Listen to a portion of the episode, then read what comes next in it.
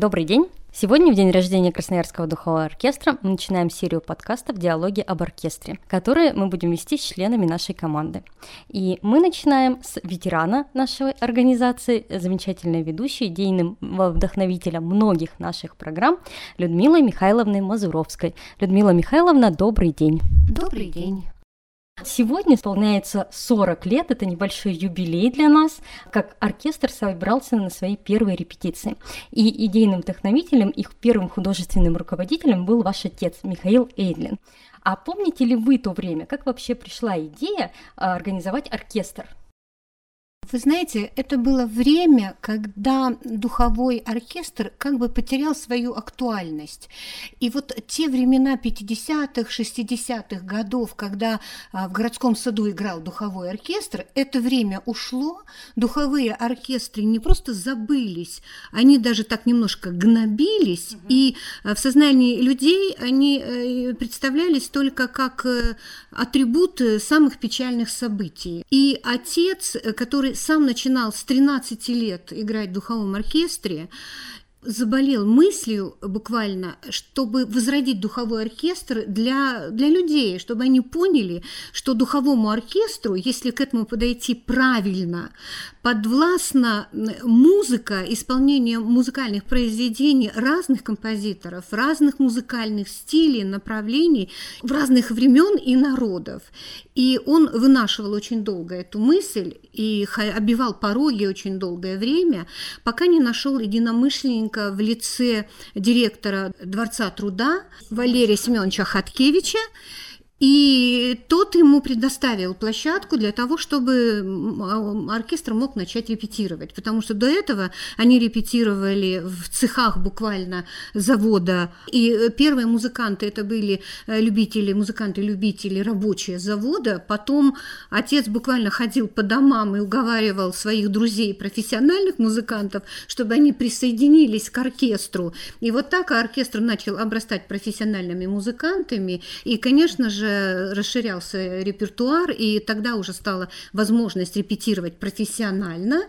И очень быстро оркестр получил звание э, «Народный коллектив», и уже позже, когда стали образовываться муниципальные коллективы, он практически первый коллектив, который получил высокий статус муниципальный духовой оркестр. А какие творческие планы были у оркестра? Основная мысль была такая развлекая, просвещай.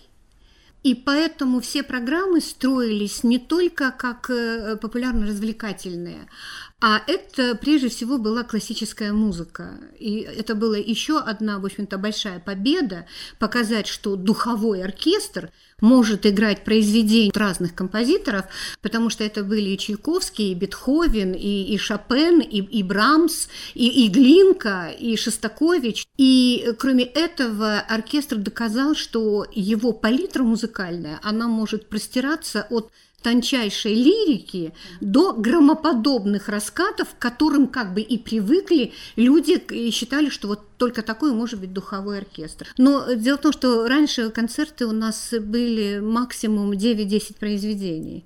Это уже сейчас у нас такие полотна, где 15-16, это здорово. Ну а те первые, это было действительно где-то вот так примерно. Это был революционный прорыв своего рода в то время. Помните вы э, свой первый выход э, на сцену в качестве ведущей в Красноярском духовом? Это был э, не просто первый выход, это был первый шок. Когда оркестр получил статус профессионального коллектива, это было вот 1 мая 93 года, и в июне месяце был такой образцово-показательный концерт в нашем парке имени Горького. И тогда э, главный дирижер оркестра, художественный руководитель и мой отец мне позвонил и сказал, я тебя поил, кормил, учил, давай отрабатывать. И у нас будет концерт, и ты будешь его вести.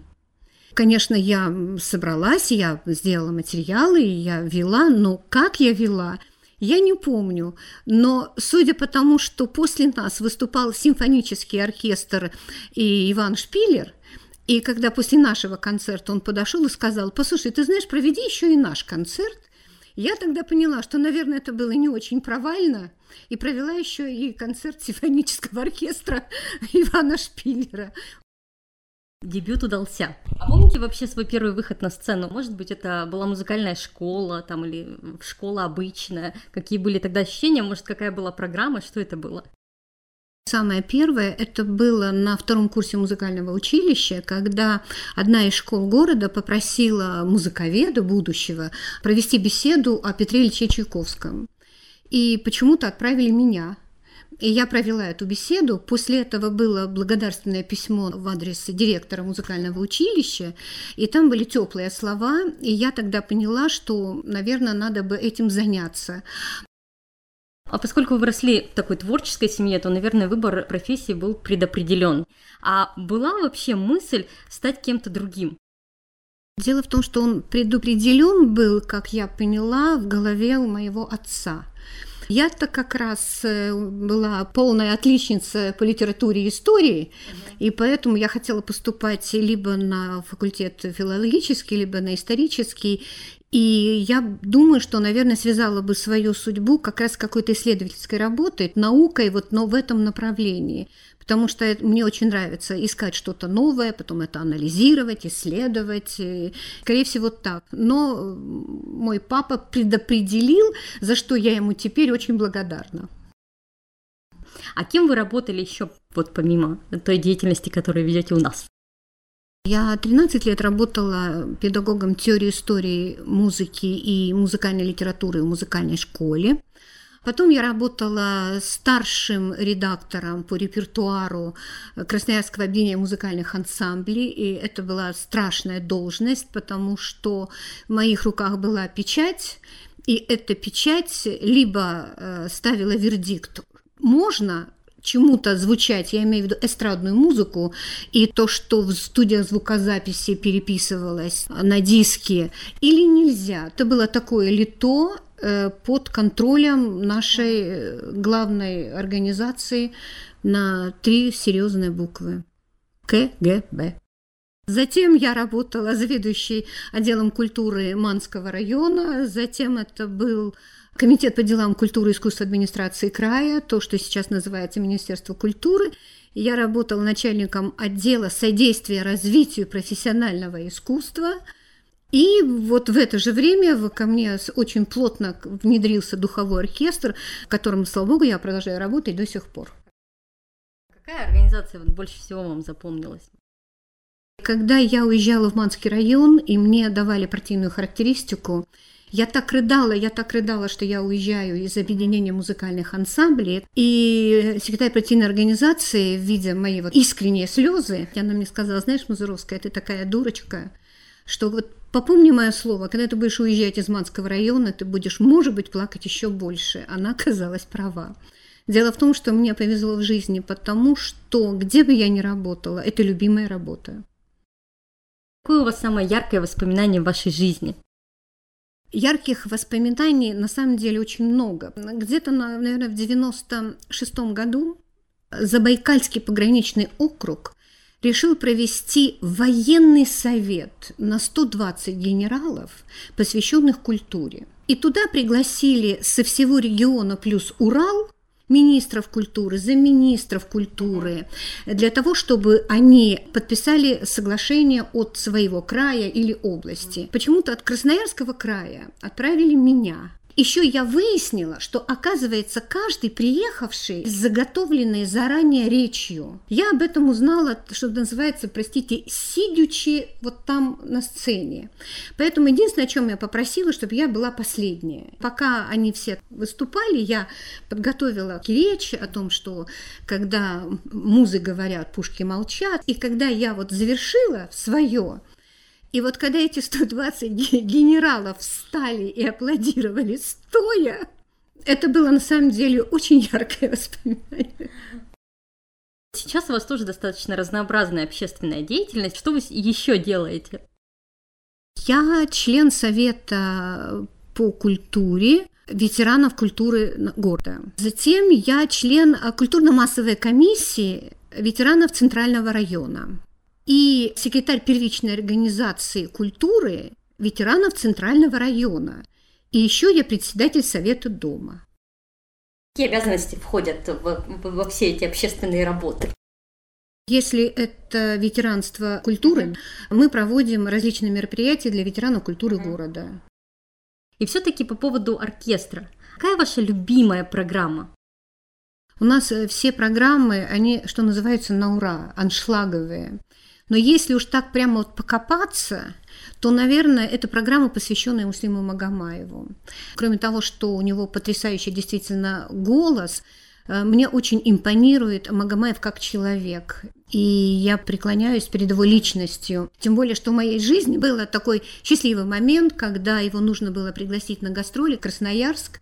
Я звонила домой, и трубку взяла э, его супруга Тамара Синявская, и когда она передала ему трубку, и он спросил своим потрясающим баритоном «Да, я слушаю», у меня просто перекрыло голос, и я ничего не могла сказать.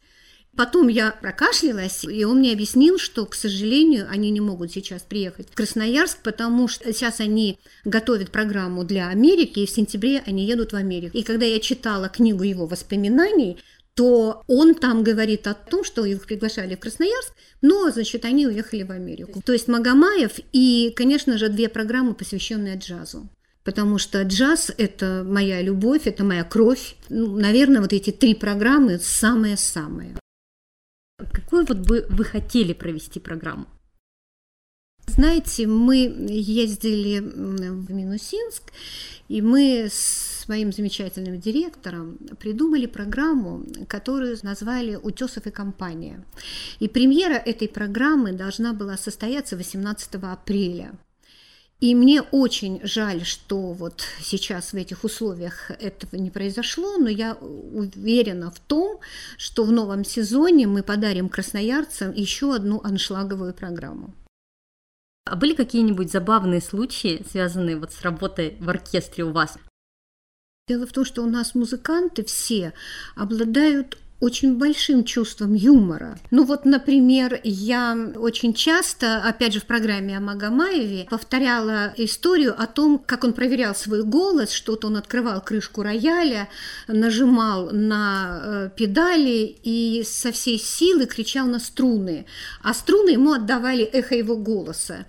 И я это повторяла несколько раз. И вот теперь, когда у нас программа Магомаева, и перед тем, как мне выйти, мне обязательно кто-нибудь это напомнит. Поэтому эту историю я совершенно перестала рассказывать. Ну, я нашла другие истории, благо материала много, всегда можно чем-то заменить. А бывало вообще э, когда-нибудь, чтобы вы вдруг забывали текст? Нет, слава богу, начальные тексты, они у меня все в голове, а вот где-то в середине Особенно если я вхожу в эмоциональное состояние, я рассказываю, рассказываю, и вдруг какой-то вот посторонний шум или что-то еще, у меня бывало, что я вот раз и просто переклинивает совершенно. Да, забывала, бывало, но как бы судя по, опять же, откликам зрителей, особенно если кто-то знакомый в зале, ну, видимо, все-таки это не очень критично было, слава богу. Вы всегда себе тексты пишете самостоятельно, всегда сами находите материал, всегда их учите. А есть какой-нибудь, ну вот небольшой лайфхак? Э, сегодня вот я специально посмотрела по тому же Магомаеву. Вот если мы откроем страничку, напишем Магомаев, а то на страничке идет 10 текстов о Магомаеве, а когда спускаются ниже, там идут циферки, листы 1, 2, 3, 10 и дальше. Так вот, для того, чтобы сделать любую программу, я просматриваю вот эти 10 и дальше, а на всех дальше там тоже по 10. Это огромное количество материала, который я прочитываю и делаю себе копии того, что заинтересует. И таких копий может быть огромное количество. Потом я опять читаю уже свои записи и все это шлифую, шлифую, шлифую, шлифую, пока это не получается текст. Поэтому если кто-то захочет этим заниматься, то я могу только им пожелать терпения и любознательности. У многих проблема с э, заучиванием текста. Это по, по частям или, может, в целом сразу читаете там несколько раз? Но когда я копирую, я же это все читаю. И когда я уже откопированное делаю на буквально вот свой небольшой лист, на свои позволенные две с половиной минуты, то я практически уже это все знаю наизусть. Потом я все равно читаю, потому что когда я уже сформирую отрегулированный текст, и вот его уже, да, я уже его учу, учу, учу, учу. Про автобус расскажите. Э, действительно, у меня почему-то мозги лучше работают, когда я еду в транспорте. Поэтому я сажусь со своими уже как бы готовыми текстами для того, чтобы их еще укоротить, потому что иногда на пять предложений нужно найти одно такое слово емкое, чтобы он заменил эту э, воду этих пяти предложений. И вот для того, чтобы мне вот это все сделать, я сажусь в автобус или в троллейбус с текстами, и еду иногда от конечной до конечной, и вы знаете, вот э, прям все рождается и укорачивается, и, и получается все очень удачно. И поэтому, когда я звоню своему директору и говорю, Лена, у меня ничего не получается, она мне говорит, Людмила Михайловна, сядьте в троллейбус и проедьтесь. Как вообще вы настраиваетесь перед выходом на сцену? Дело в том, что произведения, они звучат чаще, чем тексты. И поэтому для меня каждая, особенно новая программа, это премьера. А вот как это на слух примет зритель, вот это всегда для меня не, непонятно. И поэтому я выхожу на деревянных ногах, но где-то к третьему произведению начинаю уже успокаиваться. И так идет все дальше уже более-менее ничего. А есть такой фильм, он назывался «Грибной человек». Сеньор очень любил грибы, и он всегда собирал грибы новые, неизвестные. И когда ему их готовили, у него был грибной человек, он пробовал эти грибы, если он не умирал, то этот сеньор тоже ел эти грибы. У меня тоже есть такой вот человек, который слушает. Это мой директор, на который я пробую свои тексты, если ей нравится, я немножко успокаиваюсь. Да я думаю так, если зрителям не понравится, я всегда знаю, на кого вин свалить. Всегда наши зрители дарят и вам, и оркестру, и вокалистам цветы. А вот какие ваши любимые цветы? Вообще я люблю, конечно, все цветы, но уж если, но если уж придираться, то я люблю герберы. Сейчас вот в режиме самоизоляции многие, ну, не знают, чем заняться, что почитать, э, посмотреть, может быть, что э, нашим слушателям можно пока вот почитать, чтобы э, провести это время с пользой. Ну вот, чтобы мозги прям сильно не застаивались, например, я кроссворды могу откладывать. И, кстати, это очень хорошо стимулирует память. Вот последнюю книжку я потрясающую прочитала, называется «Романа Дебюсси». Это замечательный французский композитор, причем автор тоже француз. Я знала биографию, но там просто очень интересные вещи, которые... Но это мои пристрастия. Кто-то любит исторические книги. Есть очень хороший фильм, он называется «Ноттинг Хилл». Он замечательный, добрый, милый фильм. Его, например, тоже можно посмотреть. Я не хочу навязывать, но у каждого, наверное, все-таки где-то что-то свое. Вы вот больше да. читаете художественную литературу или э, связанную с профессиональной деятельностью? Если я готовлю сложную программу, вот, например, была джазовая программа, она очень сложная, или вот сейчас Утесов, например, то я даже беру совершенно глупые детективы, которые не западают в голову. Но они вот как шоколад, он стимулирует э, одни функции, то вот э, такое легкое чтиво, оно мозг очищает от чего-то серьезного. И, наоборот, позволяет этим серьезным заниматься. Я люблю билетристику, я люблю исследовательскую литературу, я люблю биографическую литературу. Ну, а то, что касается, если по профессии, ну, так это в полный рост, что называется просто. Спасибо, Людмила Михайловна, за такой интересный рассказ. Скоро тоже увидимся в следующем подкасте, где, э, собственно, поговорим с Еленой и Ильей. Спасибо.